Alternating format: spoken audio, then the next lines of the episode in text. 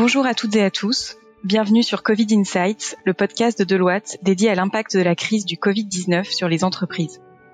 Tout au long de ces prochaines semaines, nous donnerons la parole à des experts Deloitte qui nous éclaireront sur les conséquences immédiates et à venir de l'épidémie sur l'activité des entreprises.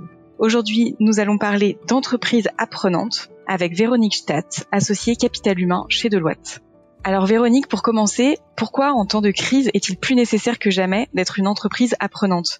Et quelle est l'importance de la formation pour les organisations dans le contexte qui est le nôtre? Une entreprise apprenante est par construction plus adaptable et plus euh, résiliente, tout simplement parce que les hommes osent, euh, parce qu'ils sont plus agiles et plus en confiance. En temps de crise, c'est particulièrement précieux pour prendre et pour exécuter les bonnes décisions et puis pour ajuster rapidement. Les temps que nous vivons, qui sont évidemment si particuliers, nous donnent un terrain très favorable pour être, euh, comment dirais-je, en porosité, en simplicité et en frugalité pour nous transformer tous, c'est-à-dire chacun, et c'est-à-dire ensemble. Il faut pour cela, à mon sens, mettre les hommes en situation de succès, pour les ouvrir sur la transformation. Alors ça ne se décrète pas, euh, a fortiori dans un environnement qui est anxiogène pour tous. Concrètement, cela peut impliquer d'aider les salariés à mieux se connaître, d'aider les salariés à favoriser le travail collectif et à penser collectif et à comprendre pourquoi c'est important, et puis d'aider les salariés à, s'exposer davantage. La formation, elle est naturellement au cœur de la boîte à outils de l'entreprise apprenante, à la fois individuelle et collective, euh, bien ciblé sur les justes besoins actuels, mais aussi futurs des apprenants, et puis selon des modalités pédagogiques qui sont rénovées, qu'il s'agisse du présentiel ou du, ou du distanciel. Alors Véronique, est-ce que vous pouvez nous proposer une définition de l'entreprise apprenante? Et pourquoi, selon vous, les entreprises doivent-elles s'engager sur cette, euh, sur cette voie de l'entreprise apprenante? L'entreprise apprenante, c'est une, euh, une organisation qui est capable de créer, d'acquérir et de transférer des connaissances afin de s'adapter de façon continue à son environnement actuel et futur. Je vous invite à vous plonger ou à vous replonger dans les recherches de Peter Senge, qui sont particulièrement riches. Euh, L'organisation apprenante, elle articule en permanence la transformation individuelle euh, et collective. Alors, les principaux enjeux étaient là avant la pandémie. Hein. La crise nous permet de les regarder avec encore plus de, je dirais, de conviction sur la nécessité de faire bouger rapidement les lignes. Il y a tout d'abord un enjeu de transformation. Euh, on fait le constat que les contraintes d'organisation et de coûts euh, viennent à bout des formations euh, présentielles, des formations récompenses, des formations à très large spectre, etc. Il y a ensuite un enjeu naturellement d'exécution pour gérer avec plus de sérénité la complexité, l'ambiguïté, le fait de ne pas avoir toutes les cartes en main pour prendre des décisions. Et donc là, il s'agit de travailler de façon plus fluide, de façon plus transverse, de gagner en confiance et en sérénité, euh, de retrouver du sens et des priorités. Donc cet enjeu d'exécution, il est, absolument clé. Et puis, un enjeu concurrentiel, parce qu'une entreprise qui apprend plus vite, et qui du coup s'adapte plus vite et par construction en bonne position, qu'il s'agisse de, réactivité, de créativité, de, partage.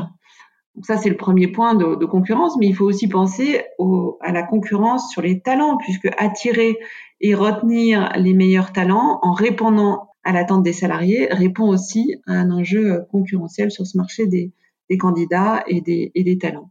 Et puis enfin, un enjeu que j'aime beaucoup, qui est l'enjeu de responsabilité. Une entreprise apprenante, elle favorise naturellement euh, l'employabilité et la sérénité pour tous. Jusqu'alors, ou jusqu'à il y a quelques années, on était sur une formation qui bénéficiait essentiellement au cadre. Donc c'est particulièrement important au regard de la crise actuelle. D'accord. Et hum, quels sont les grands facteurs clés de succès et au contraire les pièges que les entreprises euh, doivent éviter pour être une bonne entreprise apprenante? Alors avec beaucoup d'humilité, parce qu'il faut que euh, naturellement tout ce que je vais vous dire euh, euh, corresponde à un écosystème dans les entreprises, mais dans les dans les dans les expériences qu'on a pu avoir, les, les, principaux facteurs clés, il y avait l'engagement des dirigeants. Il faut que le projet soit vraiment porté par les, dirigeants. Il y a également le fait de pouvoir faire confiance à l'intelligence collective et donc de mettre le travail individuel au même niveau que le que le travail collectif. Ce qui est pas facile, hein et puis, un enjeu qui est lié au premier point des, dirigeants, qui est d'accepter le tâtonnement et le questionnement de la méthode euh, et se donner le temps, le temps de ce, ce, tâtonnement qui est ô combien nécessaire pour trouver le bon chemin, pour, pour, pour avoir le temps du collectif. Et puis assurer un bon niveau de communication interne tout au long de la démarche, ce qui peut être aussi un écueil si on communique trop tôt et de façon trop prétentieuse. C'est la politique des petits pas, hein, euh, donc il faut communiquer à bon escient et tout au long de la démarche et communiquer de façon très positive. A contrario, les freins, les freins, c'est de vouloir tout cadrer euh, ou de trop cadrer euh, et de pas laisser le temps, le temps du collectif, le temps du dialogue, le temps du, du tâtonnement, comme on l'évoquait. C'est d'être dans un temps qui est trop court, hein, euh, notamment en ce moment où on est dans des euh, dans des dans une pression forte sur le temps court. Il faut se donner le temps le temps d'une performance qui peut être euh, sur un temps euh, moyen terme. Hein. Et puis euh, communiquer trop rapidement en externe, j'en ai, j'en ai déjà parlé. Très bien.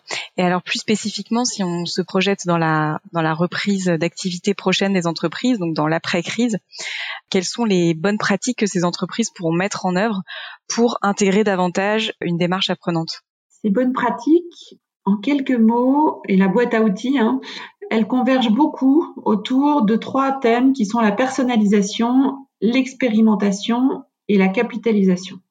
Alors, l'expérimentation, elle est naturellement nourrie par le collectif. Hein. On active au maximum le collectif pour résoudre des problèmes en groupe. C'est-à-dire qu'on mobilise l'intelligence individuelle, mais aussi l'intelligence collective. C'est pour ça qu'il y a euh, des modalités de co-développement qui sont venues s'immiscer dans pas mal de, de, parcours de formation. Moi, je trouve ça très positif parce que la formation, elle donne un terrain d'expérimentation pour résoudre des enjeux opérationnels et en même temps, euh, on propose aux participants de se familiariser de façon très pragmatique avec un outil qui est très puissant. L'outil d'éco-développement, c'est très très puissant. Donc ensuite, les apprenants peuvent s'approprier la démarche et la réutiliser en dehors des temps de, de formation. L'expérimentation, c'est aussi ce qu'on en tire comme leçon et comment comment on, les partage. Et ça, euh, quels apprentissages on, tire, comment on les partage, ça c'est vraiment la capitalisation. Et ça, ça, ça fait appel à un, véritable changement culturel parce que apprendre avec les autres, c'est-à-dire le, le we learning, hein, la, la communauté apprenante, transférer les connaissances, c'est un état d'esprit parce que chacun va contribuer et le savoir n'est plus un attribut de pouvoir, mais le savoir se partage. Donc on parle de quotidien professionnel apprenant, de réseau et de communauté d'apprentissage. Les départements euh, recherche et développement sont assez avancés là-dessus. C'est par construction euh, leur métier que d'apprendre tous les jours, de partager tous les jours et d'être vraiment dans ces communautés euh, d'apprentissage. Et puis la personnalisation, se développer en fonction de ses justes besoins actuels et futurs. Donc ça, c'est vraiment le, le me-learning hein, par opposition ou en tout cas en complément du, du we-learning. Euh, aujourd'hui, il y a une réflexion importante qui est engagée dans la plupart des, entreprises sur ce pari sur l'humain finalement. Comment je euh, comment je projette le, travail à, court terme, à moyen terme, comment j'ai cette réflexion autour du futur du travail, autour d'une démarche euh, sur les sur les postes, sur l'automatisation et ainsi de suite. Et donc on voit qu'il y a des enjeux importants de besoins projetés vers des nouveaux métiers. Et donc plus que jamais, les sujets d'upskilling, de reskilling, naturellement pour nourrir la mobilité euh, et pour faire ce pari sur l'humain, qui a un business case évidemment euh, très favorable et très responsable, euh, et plus que jamais d'actualité. Donc avoir des parcours, des dispositifs de formation qui permettent à chacun de se former en fonction de ses justes besoins actuels et futurs, qu'il s'agisse de formation managériale, de formation métier, et selon des modalités qui sont favorable, je dirais, à, chacun. Euh, donc, euh, on est sur du multi-device naturellement, du présentiel, du distanciel. Là, on est vraiment sur, euh, sur des enjeux d'actualité. En ce moment, on est beaucoup, beaucoup sollicité pour répondre à ces enjeux, je dirais, d'expérimentation et de mise en mouvement. Euh, beaucoup de formations métiers pour anticiper, pour être prêt pour la reprise. Euh, des formations managériales aussi pour manager différemment, mais aussi pour travailler différemment et puis euh, notamment pour les leaders, beaucoup de formations dédiées à la, à la résilience. Un tout dernier point qui me semble important, c'est la, la progressivité. J'en parlais tout à l'heure au sujet de la communication.